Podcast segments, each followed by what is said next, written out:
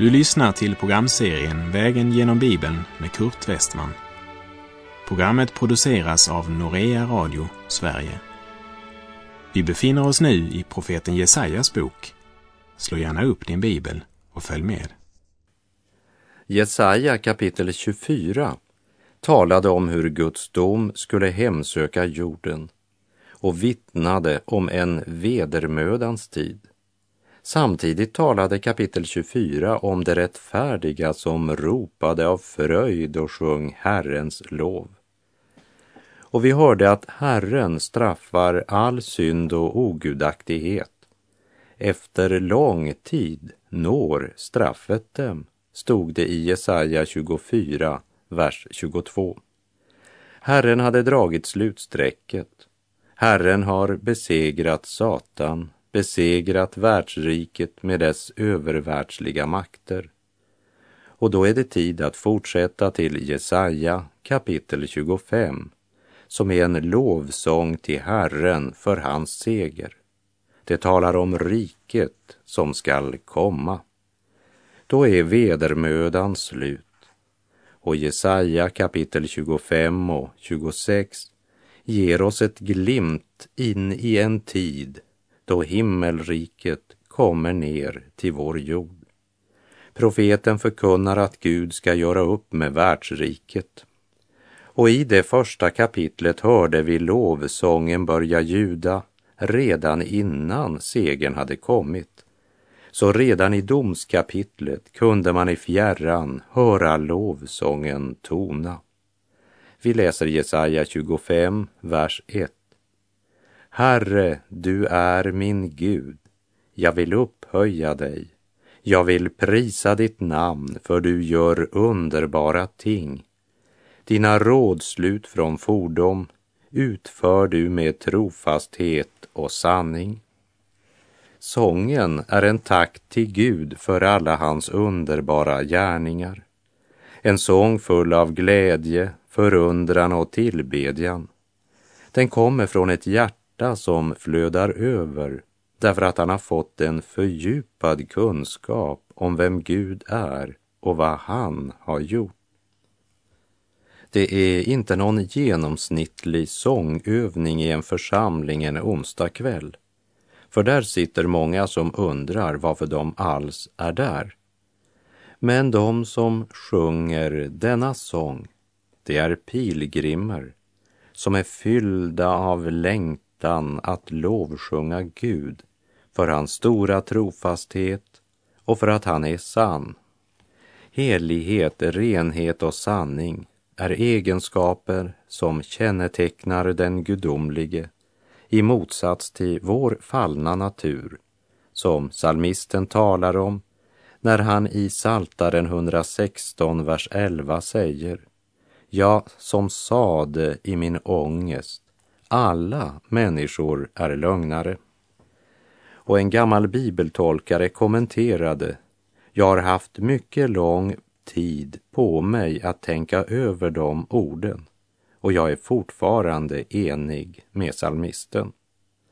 Och Jesaja fortsätter och talar om fler orsaker till hans lovsång av Gud och hans trofasthet. Jesaja 25, vers 2 och 3. Du har gjort stad till stenhög, befäst stad till en ruin och främlingarnas fäste ska inte längre vara stad, det skall aldrig mer byggas upp igen. Därför skall det mäktiga folket ära dig, de skoningslösa hedningarnas städer frukta dig. Striden är över, Guds folk är förlossade från alla tidigare fiender. Världsrikets makt är krossad och dagen har kommit och alla länder och folk ärar Israels Gud. När vedermödans natt är över och Guds morgon bryter in med en översvallande glädje och tacksamhet till Gud. Vers 4.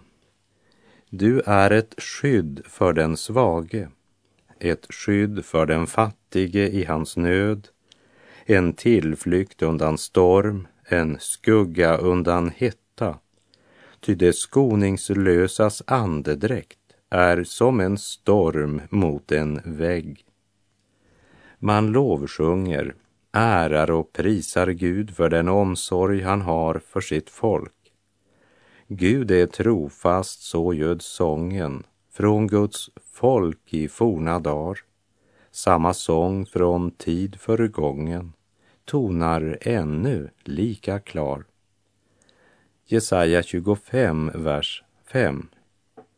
Som du kuvar hettan när det är som torrast, så kuvar du främlingarnas larm. Ja, som hettan dämpas av molnets skugga, så dämpas det skoningslösas sång. Guds folk tänker tillbaka på all Guds bespottelse och det hån mot Gud och hans folk som hade präglat den sista tiden innan förlossningen kom.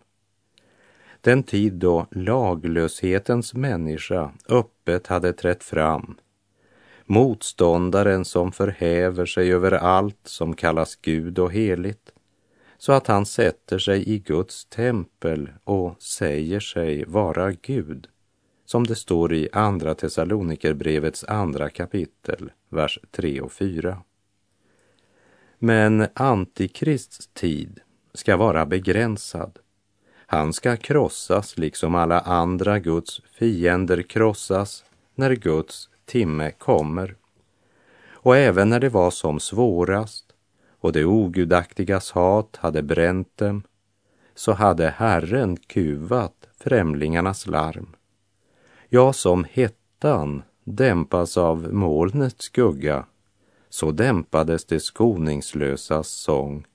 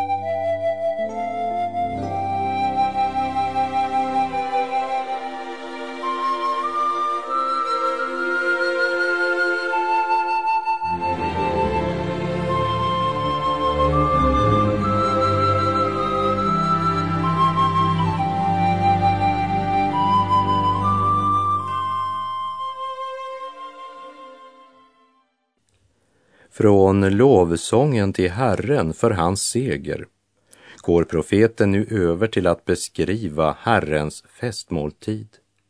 Gud är den ende som verkligen kan tillfredsställa en människa helt och fullt. Det är det goda som kommer från Gud som både tillfredsställer och gläder människan och fyller henne med evig glädje och frid. Och här går mina tankar till Davids ord i Saltaren 65.5. Salig är den som du utväljer och låter komma dig nära. Han får bo i dina gårdar. Låt oss bli mättade av det goda i ditt hus, det heliga i ditt tempel. Mannen efter Guds hjärta ber om att få bli mättad. Inte mättad av vad som helst, men av det heliga i Herrens tempel. De orden kan vi ha i våra tankar när vi nu ska höra vad profeten Jesaja säger i kapitel 25, vers 6. Herren Sebaot ska på detta berg göra en festmåltid för alla folk, en festmåltid med utsökta rätter och gamla viner, ja, bästa vin väl klarat. Här talas om Guds rikes välsignelser här i tiden, samtidigt som både Sionstanken i Jesaja 2, vers 2 och 3 och festmåltiden här i Jesaja 25, 6 pekar fram mot det fullkomliga rikets härlighet, Lammets bröllopsfest. Jesaja 25, vers 7. Han skall på detta berg göra om intet den slöja som beslöjar alla folk, det täckelse som täcker alla folkslag. Det folk som vänder Gud ryggen förblindas av denna tidsålders Gud. Blinda för människans djupaste och största frågor. Blinda för evighetsperspektivet. Därför att synden lägger en slöja över trons öga. Det är det täckelse som täcker alla folkslag. Till de troende i Korint så skrev Paulus i Andra Korinthierbrevet 4, vers 3 och 4. Är vårt evangelium dolt, så är det dolt för dem som går förlorade. Ty den här tidsålderns Gud har förblindat de otroendes sinnen så att de inte ser ljuset som strålar ut från evangeliet om Kristi härlighet, han som är Guds avbild. Men den blindheten ska upphöra en dag. Profeten Jesaja proklamerar om Gud och Sions berg. Han ska på detta berg göra om intet den slöja som beslöjar alla folk, det täckelse som täcker alla folkslag. Och den dagen kommer, det kan du lita på. Jesaja 25, vers 8. Han skall för alltid göra döden om intet. Herren, Herren ska torka bort tårarna från alla ansikten. Sitt folks vanära ska han ta bort från hela jorden, ty Herren har talat. Den här versen citeras av Paulus i Första Korinthierbrevet 15, 54 där det står Men när detta förgängliga har klätts i oförgänglighet och detta dödliga klätts i odödlighet, då ska det ord fullbordas som står skrivet. Döden är uppslukad och segern vunnen. Gud ska en dag för alltid göra döden om intet. Ja, evangeliet om Jesus Kristus strålar som en morgonstjärna över en jord full av gravar och förkunnar uppståndelse, hopp och evigt liv. Gud skall för alltid göra döden om intet.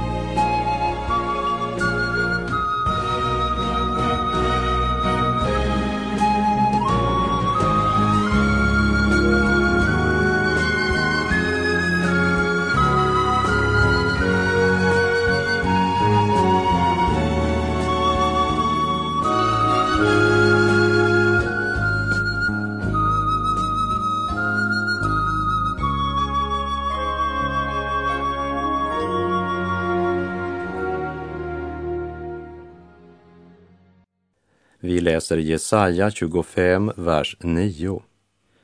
På den dagen ska man säga, se här är vår Gud. Honom väntade vi på. Han ska frälsa oss.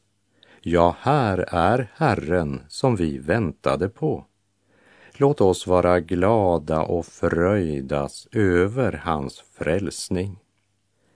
Fokus är Guds person. Nu är det bara Gud det handlar om. Se, här är vår Gud. Under världsrikets tid då ogudaktigheten triumferade så ropade Guds bedrövade barn med smärta. Mina tårar är min mat dag och natt. Ty ständigt säger man till mig, var är nu din Gud? som det står i Saltaren 42.4. Men nu är det ingen som hånande ropar, var är nu din Gud? Nu är det Guds folk som sjunger med kraft, se, här är vår Gud. Ja, här är Herren som vi väntade på. Låt oss vara glada och fröjdas över hans frälsning. Den dagen blir Guds frälsning uppenbar för alla människor. Alla tungor bekänner att Jesus är Herren. Alla knän böjer sig för Messias, konungen. Då alla som hade tagit emot Jesus, både judar och hedningar, i fullt mått har fått motta välsignelsens bägare av Herren och saliga sjunger, se, här är vår Gud. Men vilken fruktansvärd dag för alla Guds fiender, för alla som förkastade frälsaren, förkastade Guds frälsningserbjudande och nu i ett ögonblick inser vad som var viktigt i livet. Men nu är det för sent. Guds ögonsten Israel hade man varit emot. Sion hade varit ett skällsord i deras kretsar.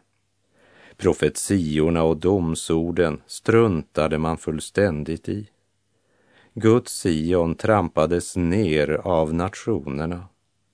Men man kunde inte göra om intet Guds profetior om Sions berg. Vi läser Jesaja 25.10. Ty Herrens hand ska vila över detta berg, men Moab ska trampas ner i sitt eget land, liksom halm trampas ner i gödselhögen. Här är det viktigt att se versen i sitt sammanhang. Viktigt att fråga oss vad är Moab? Vad står det för? Vad är det som Moab illustrerar? Vad är det Gud vill säga oss? Moab var den son som Lots äldsta dotter fick med sin far. Lot var mannen som var upptagen av det synliga, det förgängliga. Den gången han gjorde sitt val så var det ögonens lust som styrde valet. Det var inget bra beslut av Lot att flytta till Sodom. Lot bekände sig nog till Israels Gud, men altaret var inte en naturlig del av hans vardag. Det var inget altare i Sodom. För de som bosätter sig där, de är upptagna med helt andra saker för det är kärleken till världen som driver dem. Moab talar om religiösa ceremonier, religiösa ritual, kombinerat med att hjärtat är fyllt av kärlek till världen. Moab väljer Sodom på grund av det ögat ser. Moab står som en motsats till det Paulus säger i Andra Korinthierbrevet 4.18. Vi riktar inte blicken mot det synliga utan mot det osynliga. Ty det synliga är förgängligt, men det osynliga är evigt. Eller som profeten Jesaja uttrycker det i kapitel 25, vers 10. Ty Herrens hand ska vila över detta berg, men Moab ska trampas ner i sitt eget land liksom halm trampas ned i gödselhögen. Moab eller Sion, det synliga eller det osynliga.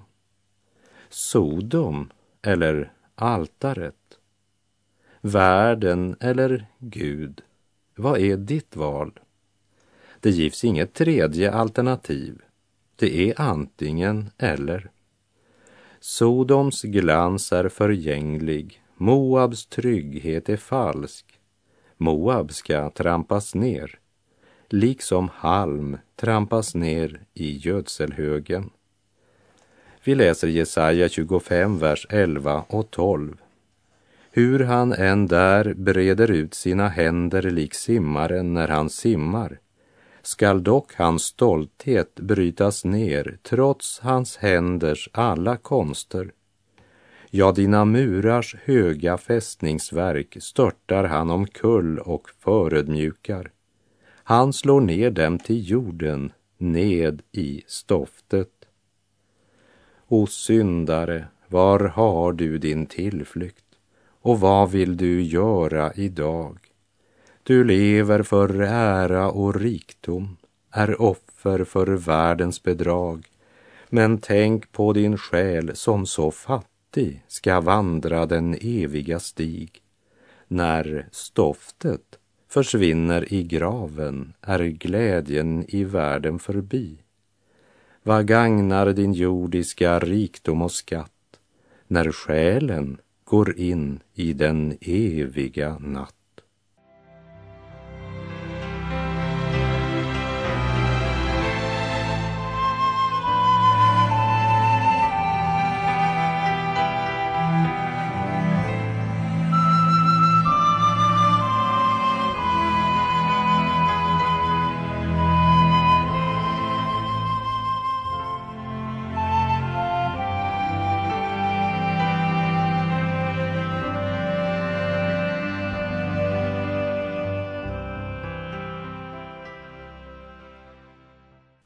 Jesaja 26, vers 1.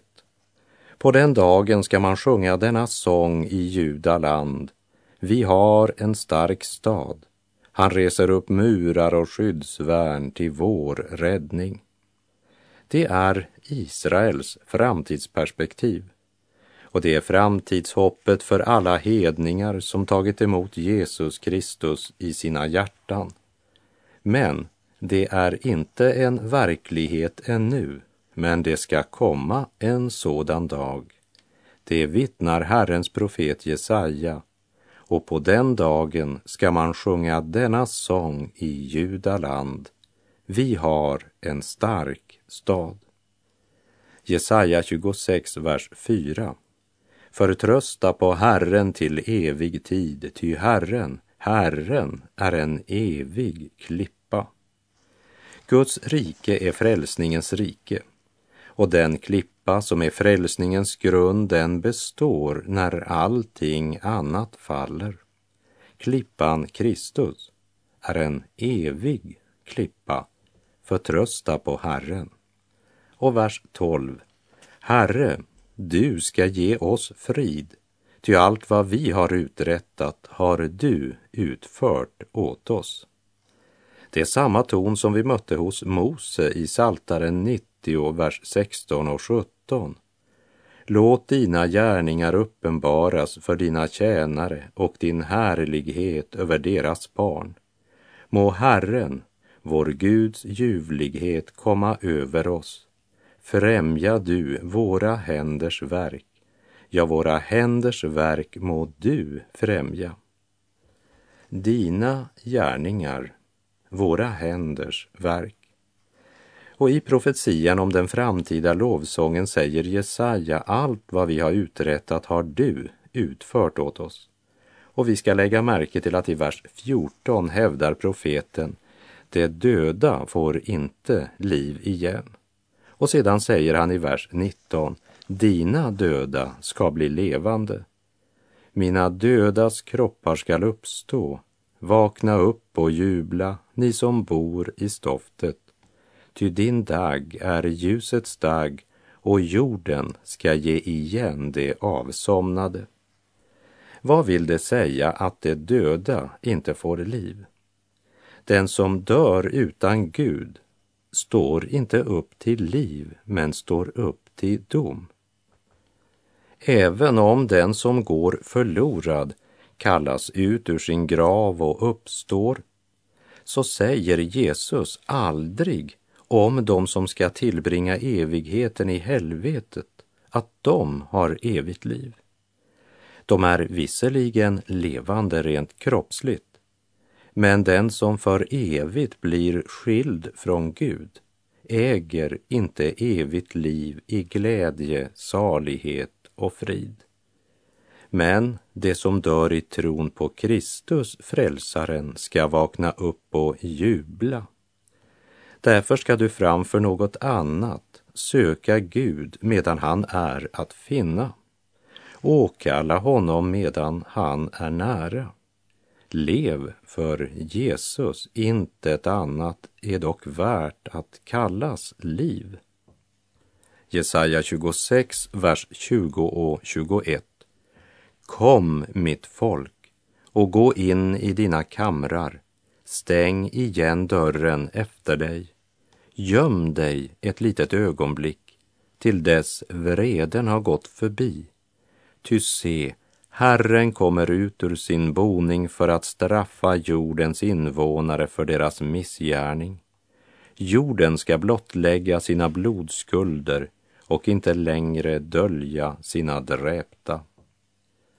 Jorden ska inte längre dölja sina dräpta, stod det. I Johannes uppenbarelseboken 6, vers 9 till 11 läser vi. När lammet bröt det femte sigillet såg jag under altaret deras själar som hade blivit slaktade för Guds ords skull och för det vittnesbörd som de hade. De ropade med hög röst, Herre, du som är helig och sannfärdig, hur länge ska det dröja innan du dömer jordens invånare och utkräver hämnd för vårt blod? Och åt var och en av dem gavs en vit klädnad och de blev uppmanade att vara stilla ännu en liten tid tills antalet av deras medtjänare och bröder som skulle dödas liksom de hade blivit fullt. Även om det under årtusenden har verkat som om jorden skulle dölja sina dräpta, så kommer det en dag då Gud ska utkräva hämnd för martyrernas blod. Martyrerna uppmanas att vänta ännu en liten tid. Gud har dragit en gräns och när den är nådd behöver martyrerna inte längre ropa hur länge ska det dröja? Utan då blir det som vi läste i Jesaja 25.9. På den dagen ska man säga, se här är vår Gud. Av ljuset som aldrig ska slockna har strålar nått vår värld. Låt det i vårt jordiska dunkel få leda rätt vår färd av sången som aldrig ska tystna. Vi hört en salig ton och giv oss att sjunga den sången, o Herre, vid din tron. Och med det så är vår tid ute för den här gången. Så ska vi i nästa program se på Israel, Herrens vingård.